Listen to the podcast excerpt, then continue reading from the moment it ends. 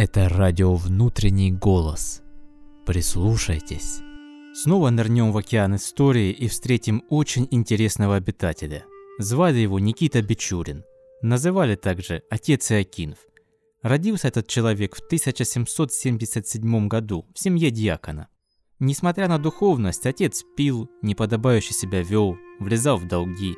По тогдашнему указу архиепископа детям из семей духовенства был дан неширокий выбор Идти учиться в семинарию, или топтать сапоги в солдатах, или чернорабочих. Не буду утомлять вас несущественными для моего рассказа деталями. Как говорил один персонаж, буду краток. Никита был одним из лучших учеников в семинарии, став затем ее преподавателем. Основной талант – иностранные языки. В скорости принял постриг в монахи. Почему? Версии разнятся. Фигурирует и неудачная любовь. В монахах он превращается в Иокинфа. Далее следуют различные жизненные перипетии, главное среди которых – знакомство с главой посольства в Китай. Видимо, незаурядный Иокинф сумел впечатлить дипломата, и пройдя кучу бюрократических интриг, пришлось даже подключать императора. Он попадает в Китай. Более десяти лет в этой стране меняют как нашего героя, так и русскую синологию, ну или по-другому Китае, востоковедение – по возвращению Иокинфа ожидает, увы, не самое уникальное приключение. Ссылка, освобождение, членство в Академии наук, издание трудов, знакомство с другими учеными, ну то есть взлеты и падения, как нередко сопровождают они людей творческих, незаурядных. Все это тянет на биографический роман или фильм, но мы с вами остановимся вот на чем. Никита Бичурин стал китайцем, ну или как минимум азиатом – в очередной раз вспомним хотя бы монголов, завоевавших Китай и основавшим в итоге первую китайскую, не монгольскую династию. Так вот, в очередной раз культура смогла увлечь и поглотить человека. За Бичуриным замечали высказывания вроде «Вы мыслите, наверное, по-европейски», «Несете европейский вздор», или же «Вот это здравый подход», «Вы словно азиат».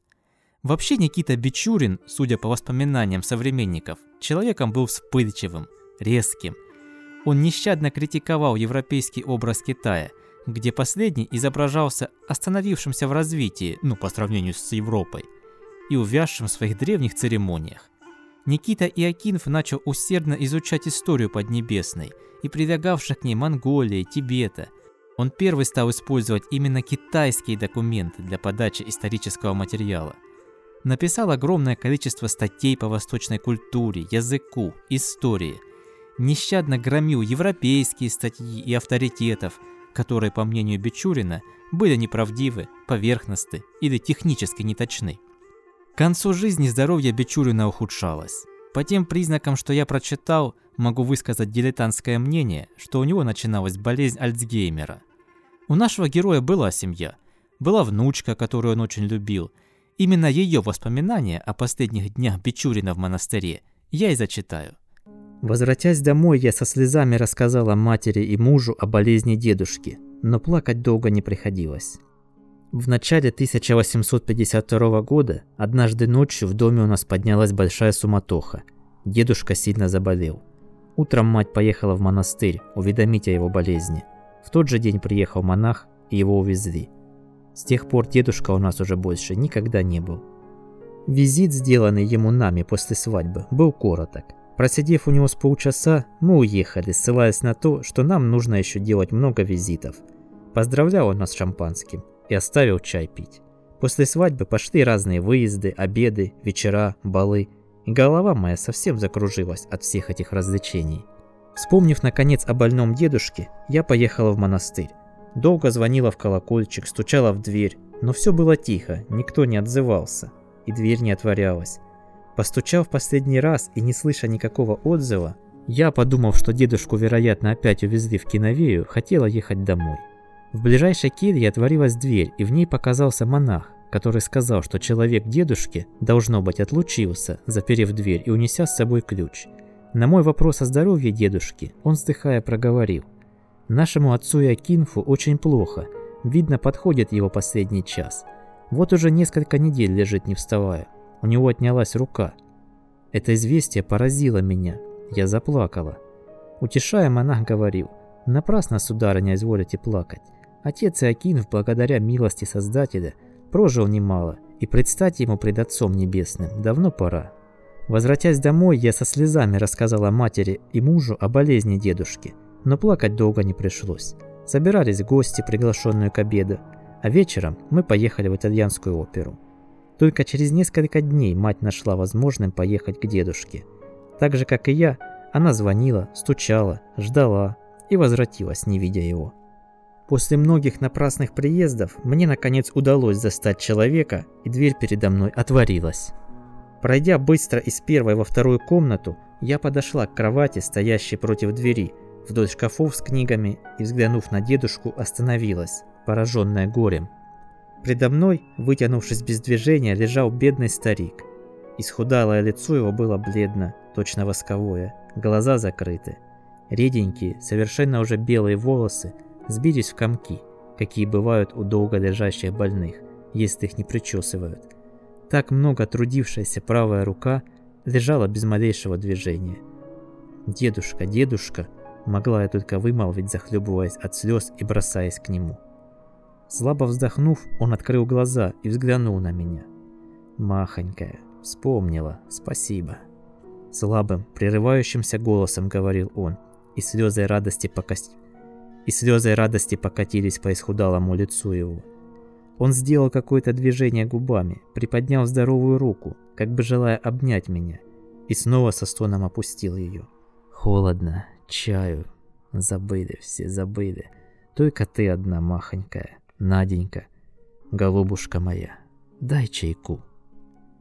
Говорил он все тем же прерывающимся голосом. Я бросилась к человеку и приказала поставить самовар. Потом, вспомнив, что у него была хорошая теплая шуба, Хотела взять ее и закрыть дедушку. Однако ни новой, ни старой шубы я не нашла. Шкаф был пустой. В нем висела одна старенькая... В нем висела одна старенькая ряса. На мой вопрос, где шубы, человек нехотя ответил. Отвезли к меховщику на сохранение. Кто же отвез? Тот, до кого это дело касается, а вам нужды нет знать, не ваши шубы, грубо отвечал он. Делать нечего, пришлось прикрыть дедушку одной рясой и своей шубой. Когда я хотела слегка расчесать его сбившиеся волосы, то не оказалось и гребешка. Пришлось посылать просить его у соседа-монаха. Пока я ухаживала за ним, он все повторял. «Махонька, любишь ты меня, вижу я. Не забываешь. Спасибо, Наденька». На столе у него я нашла коробочку с остатками араурута, и вспомнив, как он любил его, я приготовила его.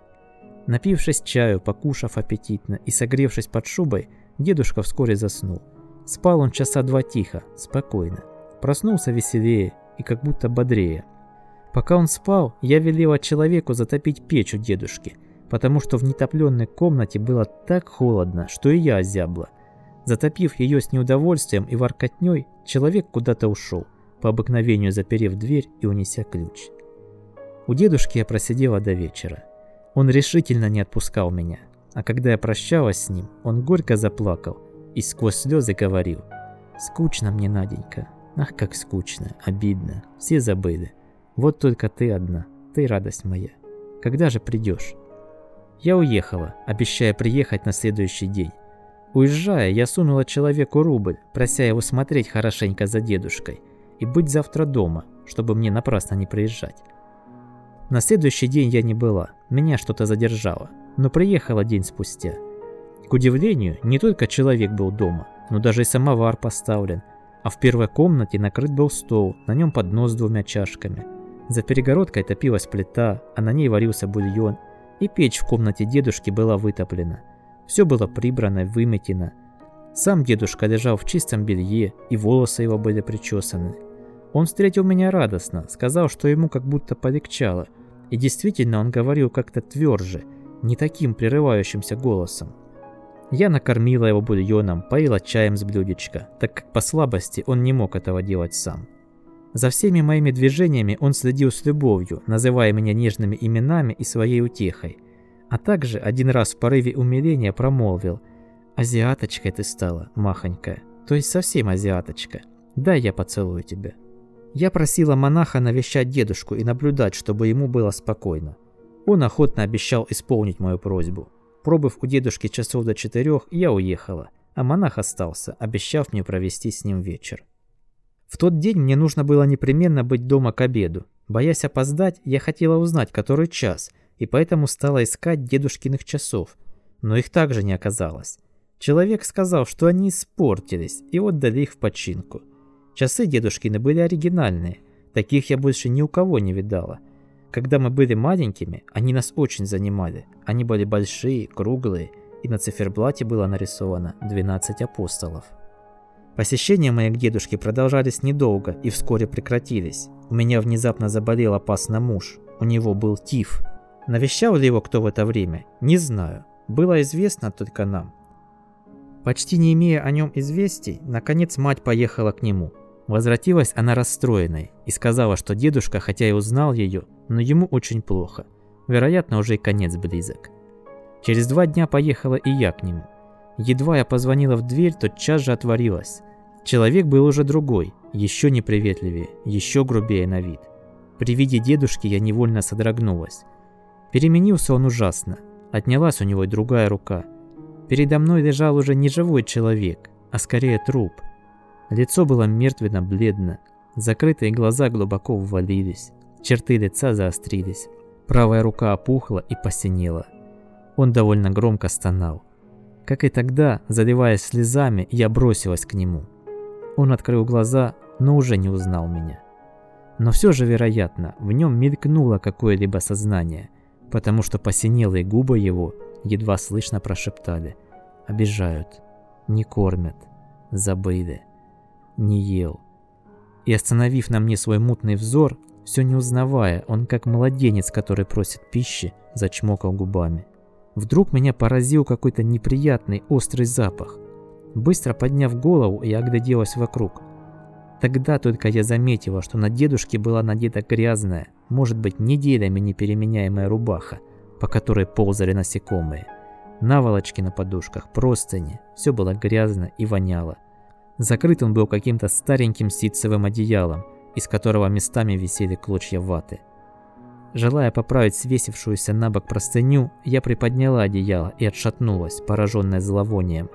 Преодолев себя, я снова нагнулась и опять приподняла одеяло. Правая нога была сильно распухшая, вся синяя, на ней были пролежни. По простыне ползали мелкие белые черви, и умирающий дедушка лежал в нечистотах.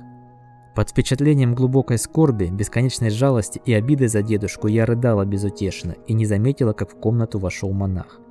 «Зачем вы здесь уйдите?» – проговорил он сурово, прикасаясь к моему плечу. «Я внучка», – сквозь рыдание сказала я и посмотрела на него. «У монашествующих братьев земных родных не бывает, у них только один Отец Небесный. Зачем вы пришли смущать покой умирающего старца?